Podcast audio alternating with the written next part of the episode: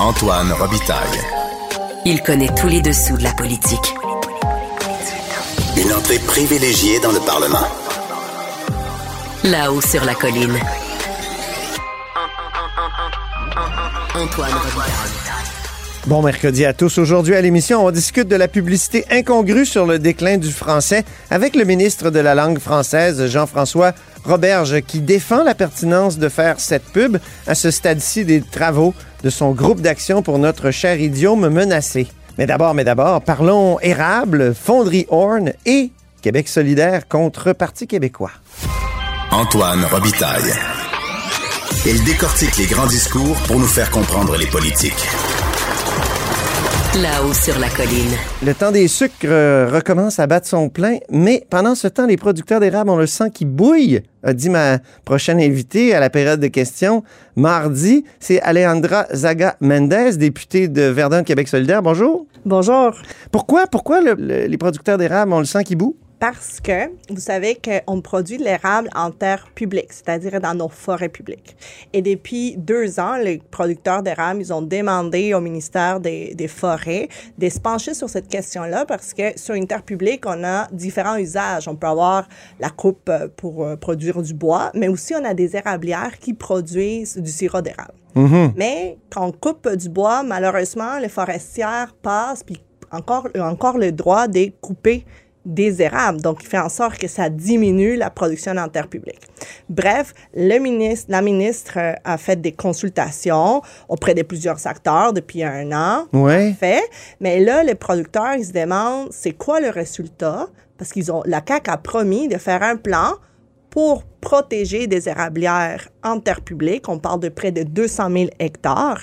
Puis c'est très important de les protéger parce que c'est le futur de l'industrie de l'érable. On a de Ah plus oui? en plus de demandes pour euh, l'érable au Québec.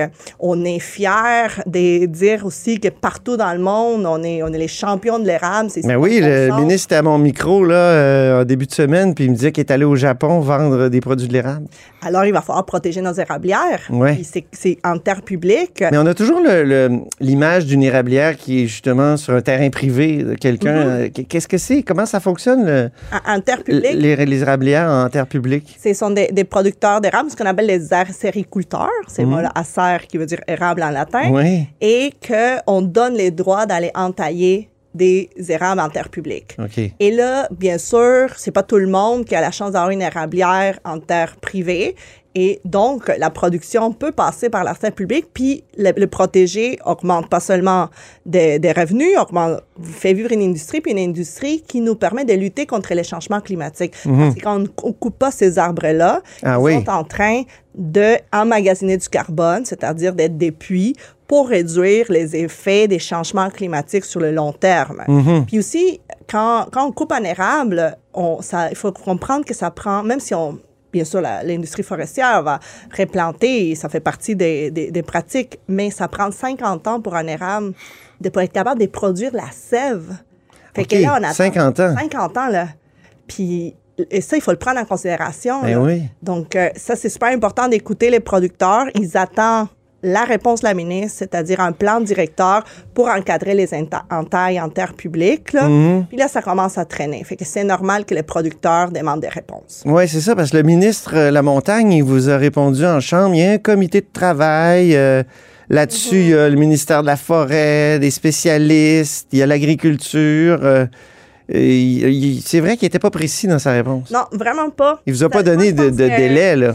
Là, il faut, faut que le ministère de la Forêt parle au ministère de l'Agriculture aussi, là, mais le ministère, le ministre, la ministre de la Forêt, pardon, est responsable. Ils ont fait des consultations, ils ont mis toutes ces tables de travail. Mhm. Là, il faut que le plan atterrisse, là, parce que c'est le temps des sucres. Les gens se posent Mais des oui. questions. Qu'est-ce qui va y arriver? Puis l'année prochaine, puis c'est des revenus, mais c'est aussi une façon très concrète pour lutter contre les changements climatiques. Ben oui.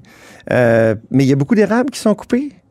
Là, je ne pourrais pas vous dire comme ça toutes les, les Ouais. informations, mais on le sait qu'il y a des pratiques euh, des forestières qui vont couper dans les érablières. Donc, d'où qu'on demande la demande d'avoir une protection des 200 000 hectares. Pour faire une production de bois d'érable ou juste pour élaguer ou pour... euh, Euh, pour plusieurs raisons. OK. Parce que chaque région est différente en, en- en termes de production forestière. Ouais, parce que les 200 000 hectares, vous dites, c'est réparti un peu c'est partout. Là. réparti, C'est réparti dans les terres publiques, là, mais on le sait que ça va être là où ce qu'on a plus de production d'érable, Mm. c'est dans le sud du Québec. Mais vous savez que la limite de, la- de la production avec les changements climatiques, elle monte. Mm. Il y a aussi d'autres régions qui sont concernées. Mm-hmm. Euh, on parle, oui, Montérégie, centre du Québec, Estrie, mais de plus en plus, on a aussi au Bas-Saint-Laurent. En tout cas, des personnes qui nous écoutent doivent savoir qu'on retrouve de l'érable, mais fois même dans des régions comme la pas en Abitibi, on commence Ouais. aussi avec les changements climatiques. Mais je me souviens qu'en 2016, lorsque Florent Gagné a déposé son rapport sur euh, le sirop d'érable, il avait bien peur de la production du Vermont qui commençait à, à être très dynamique. Mm-hmm. Est-ce que c'est, selon vous, parce que vous êtes aussi critique en matière d'agriculture, est-ce que c'est une crainte encore aujourd'hui? Ben, euh, la, raison pour laquelle on s'intéresse à ce qui se passe en terre publique, c'est parce qu'au Québec, on a cette chance-là d'avoir des érables en terre publique. L- Dans le reste du monde, ça repose surtout sur les terres privées. OK. Fait que c'est comme si nous, on avait deux lieux de production, les érablières dans les terres des, euh, des producteurs privés, puis en plus de ça, on peut aller chercher en terre publique. Fait que c'est pour ça que c'est inquiétant pour l'avenir de l'industrie et pour la conservation aussi de ces érablières-là. Vous, personnellement, est-ce que vous préférez le sirop, la tire ou euh, le sucre? J'aime les trois. Je suis, euh, J'adore le sucre. OK. Très bien. Fonderie Horn, maintenant, c'est incroyable qu'on propose un grand dérangement à, à Rouen-Noranda. C'est une espèce de déportation. C'est quoi cette affaire-là?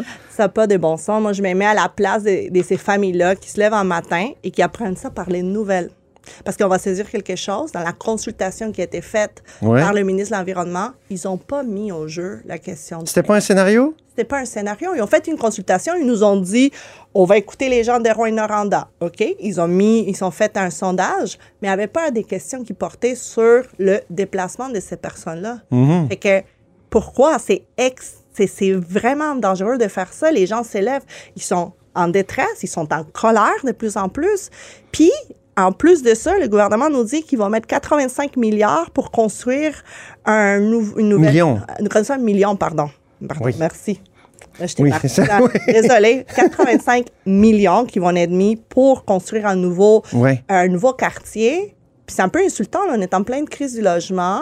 On- les gens de Rouen-Noranda, ils en parlent. Ils demandent de l'argent pour construire des, euh, des logements sociaux. Puis là, tout à coup, Mhm. pour une fonderie multimillionnaire, le gouvernement a de l'argent pour déplacer les gens. en même temps, pendant la campagne, moi, j'étais là. Je suis allé, j'ai suivi le premier ministre quand il est allé. Puis, euh, votre candidate, Émilise Lessard-Terrien, euh, à ce moment-là, elle était très critique de, de la fonderie, tout ça. Puis elle a perdu. Elle a perdu. Euh, Mais il y a eu une consultation. Ouais. C'est ça qui, qui- moi je pense qu'il y a la question, il y a les élections, mais les élections sont passées, les gens sont concernés par ce qui arrive aujourd'hui. hum. Et là, il y a eu une consultation qui a été faite. Et Mais ce serait quoi la, la solution? Parce que justement, euh, le premier ministre donnait des, des- des entrevues. Je me souviens euh, notamment à David Chabot à Radio-Canada. Ça avait été incroyable, cette entrevue-là. Puis il avait dit Québec solidaire, eux, ils veulent fermer carrément l'usine. Fermer l'usine, est-ce que ce serait la solution? on n'a jamais parlé des fermetures d'usines. La solution, dans le court terme, là, ça aurait été, de, un, ajouter cette question-là dans la consultation. Si on va consulter les gens, là, il faut mettre tout sur la table. Il ne faut pas cacher des choses. Vous dites le scénario de, de- de Un, détruire le. de, de avant, déménager. avant de l'annoncer, il aurait fallu consulter les 200 familles qui sont là. Ouais. La deuxième, c'est se pencher sur la source. Puis la source, c'est la fonderie Horn. C'est la, la fonderie ne respecte pas la norme québécoise. On n'a pas des lois pour rien. On a des lois puis des règlements pour être respectés parce que c'est des, l'arsenic, c'est un danger pour la santé. Combien on donnerait de temps à, à la fonderie, selon vous? Là? Déjà qu'on a promis quoi, de, de tomber à 15, euh, de passer de 100 euh, nanogrammes à 15. À 15, on va attendre demain le- tous les détails de l'attestation. Nous, ce qui laisse entendre, c'est que ça s'en va vers 15 nanogrammes. C'est encore cinq fois plus. Ben oui. Que la norme. Puis même, les gens nous disent, euh, puis les, les experts en santé publique, c'est que même à 15 nanogrammes, il y a des effets sur la santé. Ça n'enlève pas les risques de cancer na- chez les populations. Alors, la norme, c'est 3 nanogrammes. Puis, on parle d'une entreprise, Glencore, là, qui fait des milliards de profits. Là. Moi, Mm. j'ai- posé une question là-dessus il y a deux, trois semaines là, en chambre. C'est bien des milliards, là. Des milliards. Là, on est dans des milliards. Là, c'est pour ça que j'avais en tête tantôt. Des milliards, on parle des, des 30, 34 milliards de profits par année. Quand une entreprise responsable, là, on ouvre un département de recherche et développement. Mais on oui. met de l'argent, on va chercher les personnes qui, qui parce que c'est une entreprise qui est là depuis longtemps. Ils savent qu'est-ce qu'ils émettent. L'arsenic, là, c'est pas nouveau, là. Mhm. Ça fait longtemps qu'ils dépassent la norme.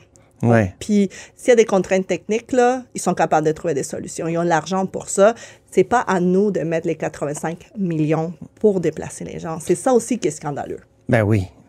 C'est Henri Sainte-Anne maintenant, élection euh, lundi, euh, formidable victoire de, de Québec solidaire. Euh, avec le Parti québécois, ensemble, vous faites plus de 55% des voix. C'est une majorité claire, comme dirait Stéphane Dion. Est-ce que le souverainisme l'a emporté dans, dans c'est Henri Sainte-Anne? Mais c'est que on a on l'a emporté entre autres on a parlé de du coût de la vie, on a parlé logement, puis on n'a pas caché nos- notre identité souverainiste. Moi quand j'ai emporté à, à Verdun, si on si on, on regarde c'était ambition libérale auparavant. Ben oui. Puis on a fait campagne en parlant aux gens des préoccupations. Puis on avait des débats puis des discussions sur l'indépendance. Moi, je pense que les gens sont prêts à avoir ces discussions-là d'une façon inclusive, d'une façon qui est démocratique puis ouverte. Ça, moi, je l'ai vu beaucoup sur le terrain. J'ai fait beaucoup, beaucoup de porte-à-porte en Saint-Henri-Sainte-Anne. C'est à côté de chez moi. Mhm, ben oui, c'est votre, votre comté voisin. Exactement. C'est juste le, le, le- Vous le avez fait tache d'huile Exact. orange. Puis j'en ai fait du porte-à-porte. Fait que quand ça arrivait, on, on parlait d'indépendance. Nous, on, on parlait d'une démarche qui est, qui est démocratique, qui est inclusive. Puis le résultat parle de lui-même. Mais euh, plusieurs vous reprochent de ne pas en avoir parlé. C'est vrai que quand on entendait euh, le candidat, euh, les, les, les co-porte-parole, euh, il ne parlait pas de ça. Là. Il parlait de logement, tout ça, que les, préoccupations de base, mais, mais, mais pas ce grand projet. Notre candidat, Guillaume Clich-Rivard, a fait des propositions, en fait, pour, ne- pour la sauvegarde du français, puis même l'identité québécoise. Quand on parle de euh, francisation chez les populations immigrantes, quand on parle même de régulariser des personnes sans statut, qui pour moi sont le futur de notre Québec, des gens qui, ah, qui sont ici, Mhm. peut-être pas tous les papiers, mais qui parlent déjà français. C'est des protégés des Québécois et Québécoises, puis l'identité. On a parlé de ces choses-là. Dans les débats locaux, M. Clich-Rivard a parlé d'indépendance. Il a répondu à toutes ces questions. Donc, on, on parle de l'ensemble de notre programme. Bien sûr, c'est inévitable de parler de logement quand on est à Sainte-Henri-Sainte-Anne. Moi, je viens, je suis au sud-ouest. Je vois à Verdun le nombre des cas d'éviction, des hausses des loyers, des manques de logement social. C'est la même chose euh, de l'autre côté, à Pointe-Saint-Charles. On a des cas à Côte-Saint-Paul, Eh oui. à Villemar. Fait que c'est normal que les logements soient sur tous les lèvres. On- C'est inévitable. Est-ce que le, le débat entre Québec solidaire et le Parti québécois est soluble? Est-ce qu'à un, moment- à un moment donné, ça va... Est-ce que c'est une guerre à finir? C'est l'impression que j'ai. Chacun, on a choisi nos partis, on Ouais. a choisi nos lignes. On travaille euh, pour représenter les gens qui nous ont élus. Mais j'ai comme l'impression que s'il y avait un référendum, vous pourriez pas être sur la même tribune. Je le sais pas. Est-ce que est-ce que on est on est rendu là? Je pourrais pas vous répondre à ça. OK, merci. Ben, ça sera lors de la prochaine euh, entrevue Bien sûr. parce que c'était très agréable. Merci beaucoup, Alejandra Zagamendez, Merci beaucoup. députée de Verdun de Québec solidaire. Antoine Robitaille. Le véritable troisième lien. Le Salon Bleu à vos oreilles. Et tout ça sans utilisation des fonds publics. Le gouvernement du Québec a lancé une pub sur le déclin du français qui a été qualifié de sketch par le 24 heures. Le ministre de la langue française est avec nous. Bonjour, Jean-François Roberge. Bonjour, M. Robitaille. Donc, dans cette pub qui est euh, tournée dans un style documentaire animalier, on voit le faucon pèlerin. Là, c'est un, c'est un volatile qui est inscrit sur la liste des espèces menacées ou vulnérables du Québec. Et il paraît que sur 45 mots, j'ai pas compté, moi, c'est un, c'est un calcul qui a été fait par le journal, 7 sont des anglicismes. Pourquoi la pub maintenant? Ben, ça fait partie de- des initiatives du gouvernement pour euh, ce que j'appelle le grand réveil national. Il faut qu'on prenne conscience, tout le monde, de la vulnérabilité du français, du fait que malheureusement c'est en déclin. On a eu des chiffres euh, alarmants qui nous sont venus du, euh, du recensement. Ça a été publié, euh, je pense, au mois d'août 2022. Et puis, euh, on fait beaucoup de travaux en ce moment au gouvernement avec notre groupe d'action pour de la langue française. On va arriver avec un plan d'action gouvernemental qui est, qui est costaud. Mais dans l'intervalle, puis avant de poursuivre avec d'autres initiatives de campagne publicitaire puis de campagne de mobilisation, on a voulu faire, je dirais, une, première euh, salve et puis euh, envoyer cette publicité un peu euh, humoristique là, pour qu'on se rende compte que Mmh. le franglais est parmi nous. Mais ça a été assez mal reçu jusqu'à maintenant, là, qualifié de moralisatrice. On dit que finalement, ça reproche aux jeunes euh, leur manière de parler. euh, et euh, donc, est-ce que ça c'est pas en train de rater sa cible? Ben, crois vraiment pas. J'ai vu des commentaires négatifs, mais j'ai aussi vu beaucoup de commentaires positifs. Plusieurs, euh, plusieurs chroniqueurs, animateurs ont trouvé que c'était assez euh, sur la cible, assez drôle. assez On veut des noms parce la que manière de parler de certaines personnes. Ben, même euh, journaliste de, de Québécois, José Lagagnère, qui s'est rendu euh, dans une école, elle parlait des étudiants, les étudiants qui, euh, qui la trouvaient amusante, la trouvaient drôle. Mais au-delà de ça, ce qu'on voulait, c'était faire jaser. C'est lancer le débat. Moi, ce que je dis, c'est parlez-en bien, parlez-en mal, mais parlez-en en français. Et puis euh, que, le débat soit lancé, pas sur la publicité, sur le français. c'est drôle parce qu'il y avait une publicité qui avait été lancée aussi sur le français l'an passé au moment où on a adopté euh, la loi 96. On, c'était une publicité un peu plus poétique. mais pourquoi faire des publicités constamment? Moi, c'est ça. Je me, me demande pourquoi on fait des publicités alors que le feu est pris à maison. là. Ben, euh, je moi, je pense que vous faites partie de ceux qui savent que en ce moment, il y a un problème qui est grave. Mais il faut qu'il y ait une prise de conscience euh, nationale. Il faut que, euh, au-delà des actions gouvernementales qu'on qu'on a posées avec la loi 96, on ne mesure pas des effets encore, parce que on, on est en train de l'implanter. Euh, je suis en train de déposer des règlements de mise en application, d'ailleurs, sur, sur le cégep. Enfin, euh, sur, euh, il y en a d'autres qui s'en viennent sur l'affichage. Donc, on est en train d'implanter la loi 96. On est en train de bâtir même un plan d'action gouvernementale qui est complet. Mais il n'y a pas que le gouvernement qui va faire des choses. Le gouvernement se, se déresponsabilise pas, va poser des gestes. Mais écoutez, la langue française, c'est la langue des Québécois. Donc, on a Oui, mais quand on regarde dans les sondages, M. de Roberge, il y a, il y a quoi, 80 des, des Québécois francophones qui sont inquiets pour leur langue? Alors, euh, pourquoi faire des pubs à 80% de convertis? Ben, euh, être inquiet, c'est une chose. Euh, être mobilisé, euh, engagé, c'en est une autre. La, la première chose, effectivement, il faut prendre conscience d'un d'un problème pour après ça trouver des solutions. Moi, ce que j'ai entendu, c'est que la publicité, un peu en franglais, comme on dit, en disant bon, ben on a des skills, puis euh, c'est insane, et puis bon, ponctuer des phrases comme ça.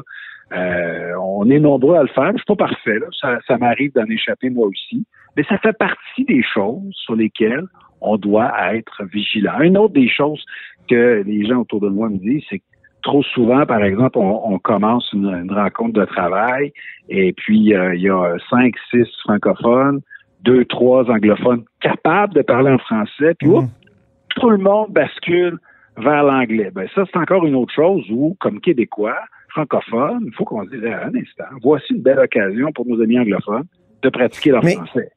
Si vous dites que ça prend un réveil national, on a perdu. E- e- Est-ce que vous avez perdu votre temps, vous, le gouvernement Legault, pendant le premier mandat? Sur le français? Mais pas du tout. Non? Mais non, on a posé plusieurs gestes, puis la loi 96 est très, très costaude. là. Il y a beaucoup, beaucoup d'éléments. Donc, comme, comme j'ai dit, qu'on mesure pas encore les effets, la francisation euh, des entreprises, euh, l'affichage, l'exemplarité de l'État, ce qui veut dire que euh, ça va toucher tous les ministères, tous les organismes, toutes les municipalités. C'est c'est un vaste programme. Mais depuis sept ans, il y a eu des chiffres qui nous sont arrivés au mois d'août, euh, aussi bien dire en pleine campagne électorale. Donc, des nouvelles informations amènent des nouvelles actions. Je pense que c'est normal. Si on avait de nouvelles infos puis qu'on changeait pas notre Mais- plan de match, les uns nous diraient qu'on n'est pas capable de s'adapter. On vous a pas entendu commenter l'affaire, du, par exemple, du policier français là, de 20 ans d'expérience qui est venu au Québec dans l'espoir de travailler, puis euh, il dit, ben les portes se sont refermées euh, devant moi parce que je maîtrise pas le français. Et il Euh, me semble que vous auriez pu faire une sortie là-dessus, euh, dire que la loi 96 est, est- il y a plein de choses sur le droit de travailler en français, non? C'est vrai qu'il y y, a, il y a dans la loi 96, donc la nouvelle charte de la langue française. On dit temps la loi 96, mais en réalité, maintenant, c'est intégré à la charte. Il y a ce, ce droit maintenant qu'on appelle un droit exécutoire, de travailler en français, sauf des exceptions, évidemment. Par exemple, si je suis vendeur dans une entreprise puis j'ai des clients au, Minnesota, on va comprendre que je m'adresse à eux en anglais. Mais euh, comme, comme policier, je devrais être capable d'exercer mes fonctions en français sur le territoire québécois. Effectivement, effectivement. Euh, je reviens au premier mandat. Vous étiez ministre de l'Éducation. Là, dans une pub, vous critiquez au fond toute une génération pour utiliser des termes en anglais. Puis écoutez-moi, comme mon oncle 101, je vous comprends. Mais en même temps, euh, qu'est-ce que vous avez fait, vous, pendant quatre ans, pour améliorer l'enseignement du français, puis le prestige du français à l'école? Ouais, juste commenter quelque chose, là. Je critique pas toute une génération. C'est une publicité humoristique qui appelle à un constat a beaucoup de personnes qui ponctuent leurs phrases en français de mots en anglais. Mais ça vise pas là, une génération plus qu'une autre, je voulais quand même le préciser. Mmh. Euh, Mais quand on dit sketch, euh, par exemple, euh, les, les mots qui sont utilisés, c'est vraiment la langue des jeunes, là, moi, j'aurais dit incongru à la place de sketch. Là. Bon. mon oncle 101, c'est mon, mon oncle 101, mais je veux dire, justement, je dis mon oncle parce que j'ai l'âge que j'ai. oui. Mais euh, c'est ça, mais on a quand même l'impression que la pub s'adresse aux jeunes. Ben, je pense qu'elle elle, euh, elle caricature une manière de parler que plusieurs ont. Il y a des jeunes, il y a des moins jeunes. L'objectif, là, c'est qu'on se pose des questions, qu'on se dise euh, est-ce que ce serait pas le temps de euh, d'entreprendre un chantier pour améliorer mm. l'enseignement du français au primaire, au secondaire, au collégial? Ben oui, mais on doit se concentrer plus sur sur la lecture, sur l'écriture, sur le français oral? Qu'est-ce que vous avez fait, vous, pendant quatre ans? Ça fait partie du... Ben, ce qu'on a fait, écoutez, on a, euh, pour la première fois, euh, instauré dans la loi une obligation de formation continue des enseignants. C'est quand même fascinant que dans le réseau scolaire, il n'y avait pas d'obligation de formation continue pour les professeurs.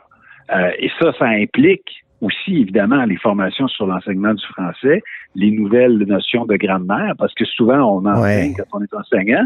Euh, Et ce que je dis, évidemment, on enseigne quand on est enseignant. Ce que je veux dire, c'est que parfois, on enseigne et on a tendance à reprendre les termes de grammaire qu'on avait lorsqu'on était au primaire ou au secondaire. Ah, maintenant, la nouvelle grammaire nous oblige à enseigner différemment. Ah oui, on a changé le vocabulaire, c'est assez fatigant. Exactement, le prédicat et le noyau du groupe prédicat. Aïe, aïe, aïe. un charabia. Ça, ça, ça, ça coupe les ponts entre les, entre les générations. Mais je veux juste revenir sur une nouvelle du 28 avril 2022. Ça fait pas longtemps, là. Vous, vous disiez, il y a une très forte demande des parents, donc le gouvernement Legault jette les bases d'un programme d'anglais enrichi. C'était une bonne idée, compte tenu du fait que c'est le français qui est en danger, c'est pas l'anglais à l'école québécoise. Le programme d'anglais enrichi, c'était une bonne idée?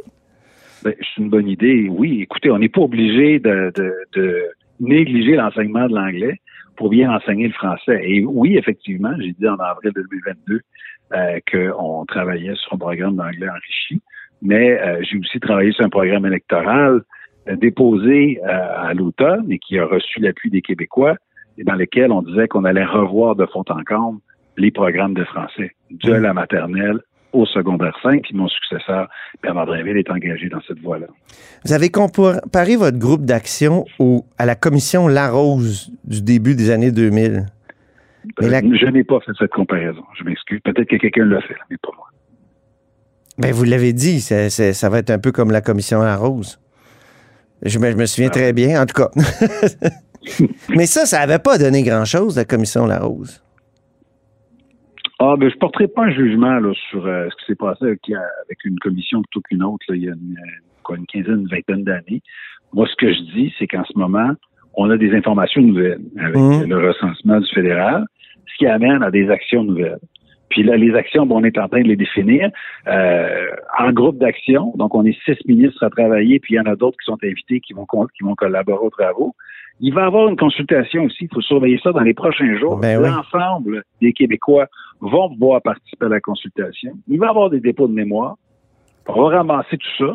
Et puis, on regardera qu'est-ce qu'on doit faire. Est-ce que ça prend des nouveaux budgets? Est-ce que ça prend une nouvelle loi? Ou mmh. Mais vous savez quoi? Euh, il faut faire autre chose? On va, on va retourner chaque pierre, puis on va être audacieux. Mais Gérard Larose, qui a fait la commission, il regrette de ne pas avoir, dans les recommandations de sa commission, proposé d'appliquer la loi 101 au cégep. Aujourd'hui, là, c'est ça qu'il dit, là. C'est son discours. Là, vous dites qu'il y a des nouveaux chiffres, là, qui sont alarmants. Est-ce que ça serait pas le temps, là? Il y a, il y a, quoi, 40, 41 euh, syndicats de, profs de cégep qui disent, nous, on est sur le terrain, on voit ce qui se passe, là, c'est terrible. Il faut appliquer la loi 101 au cégep. Pourquoi vous refusez carrément cette solution-là? Pourquoi vous ouvrez pas au moins la porte? Bien, c'est un débat qu'on a fait dans, dans, le dernier mandat et on a, on a coupé la poire à cet endroit-là. On a décidé, par contre, c'est important de le mentionner, on a décidé, par contre, de forcer l'enseignement du français dans les cégeps. Euh, et les cégeps anglophones. Ils l'avaient pas. il faut voir que c'est un, c'est un geste qui est important parce que à la base, surtout qu'on a dit qu'on prenait ces mesures-là, euh, les cégeps anglophones ont dit, hé là là, euh, les étudiants sont pas capables de réussir les tests de français, donc il faut que euh, le réseau scolaire secondaire anglophone améliore ses cours de français pour pas que les, anglophones euh, se cassent les dents lors de la passation des examens. Donc, il y a déjà des travaux qui se font là, dans le réseau anglophone au primaire, au secondaire, dans le réseau anglophone des cégeps pour améliorer l'enseignement du français. On va mesurer ça dans les prochaines années. Donc, mmh. le réseau est en transformation à cause de ce qu'on a fait avec la loi 96. Donc, de dire que euh, c'est pas bon, c'est pas suffisant, alors que tout le monde se mobilise pour changer les choses, pour améliorer l'enseignement du français. Il me semble que c'est un peu tout. Hmm. Qu'est-ce qu'il vous reste à faire dans l'application de la loi 96 en priorité? Bien là, on travaille sur euh, justement euh, les, changements qui s'opèrent euh, pour le cégep sur les, les, les, cohortes. On a fixé un plafond, pas plus de 17,5 euh, des cohortes ne peuvent fréquenter euh, le réseau anglophone collégial. Donc maintenant, c'est 83% réseau francophone obligatoire et un maximum de 17,5% en réseau anglo. On est en train de leur donner ces balises-là, de fixer euh, les, les pénalités financières si d'aventure il y avait un dépassement de ça parce qu'on veut que la norme soit respectée. On travaille aussi à la politique linguistique de l'État parce qu'on a, on a établi ce qu'on appelle l'exemplarité de l'État. Donc, je suis en train de travailler sur les directives à envoyer à tous les ministères à toutes les organisations, à toutes les sociétés d'État. Donc, vous travaillez beaucoup. ça vous fait beaucoup travailler, la loi 96. Absolument, oui. Mais on a, on a comme l'impression que vous en parlez jamais. On a comme l'impression que vous parlez juste de votre groupe d'action, vous dites on est un nouveau départ, réveil national. On vous entend jamais parler de ce loi-là. C'est bizarre. Ben, c'est parce que euh, quand les quand les règlements vont être, euh, vont être euh, lancés, ben, évidemment, j'en parlerai, mais au mmh. moment où on fait les consultations, où on travaille, j'appelle ça travailler en sous-marin. Je suis là-dedans en ce moment, ça occupe beaucoup, beaucoup de mon temps, mais donc très, très bientôt, vous verrez ces règlements-là pour l'enseignement collégial. Vous verrez la politique euh, linguistique de l'État. Donc, il y, a toutes sortes de choses là sur lesquelles je travaille depuis depuis quelques mois. Vous savez, je pense que ça fait même pas six mois encore que j'ai été assermenté. Vous, oui. Euh, il y a beaucoup de choses qui s'en viennent. Vous êtes aussi ministre de la laïcité. J'ai une petite question, laïcité. Euh, à l'article 5 de la loi, il, faut que le, il faudrait que le Conseil de la magistrature établisse des règles pour que le principe de laïcité énoncé dans la loi soit respecté par les tribunaux. Euh, et le Conseil de la magistrature, finalement, ne fera rien. Qu'est-ce que vous allez faire avec cette situation-là? Ils veulent pas ah, appliquer la loi?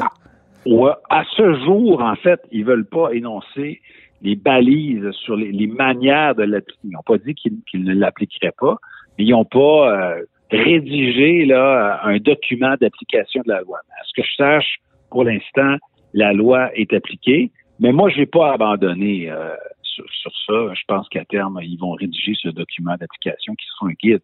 Mais en attendant. Vous vous donnez jusqu'à quand? En ce moment. Ben, écoutez, moi, je pense qu'il faut, il faut continuer de travailler dans, dans ce sens-là. Mais, vous donnez un an ou six mois ou euh, combien de temps? Je me donnerai pas un échéancier. Par contre, vous me parlez de la laïcité, je veux juste dire que je suis très content aujourd'hui parce que la, la motion que j'ai déposée a été adoptée à l'unanimité. Puis enfin, ça veut dire que Québec solidaire va arrêter de dire que la loi 21 est une loi raciste. Euh, je suis pas sûr qu'ils auraient voté en faveur de cette motion-là avant l'élection partielle, où ils ont été peut-être plus libéraux que les libéraux. Mais maintenant qu'ils ont gagné la partielle, ça leur tente de redevenir un petit peu nationaliste, ben. Puis d'adopter une position qui défend l'identité québécoise. C'est une bonne nouvelle. J'espère que ça va durer. Merci beaucoup, M. Robert. Au plaisir. Merci. Au revoir. Jean-François Robert, j'ai député de Chambly et ministre de la langue française, entre autres. Et c'est ainsi que se termine La Haut sur la Colline en ce mercredi. Merci beaucoup d'avoir été des nôtres. N'hésitez surtout pas à diffuser vos segments préférés sur vos réseaux. Ça, c'est la fonction partage, mais il y a aussi le bouche à oreille. Et je vous dis à demain.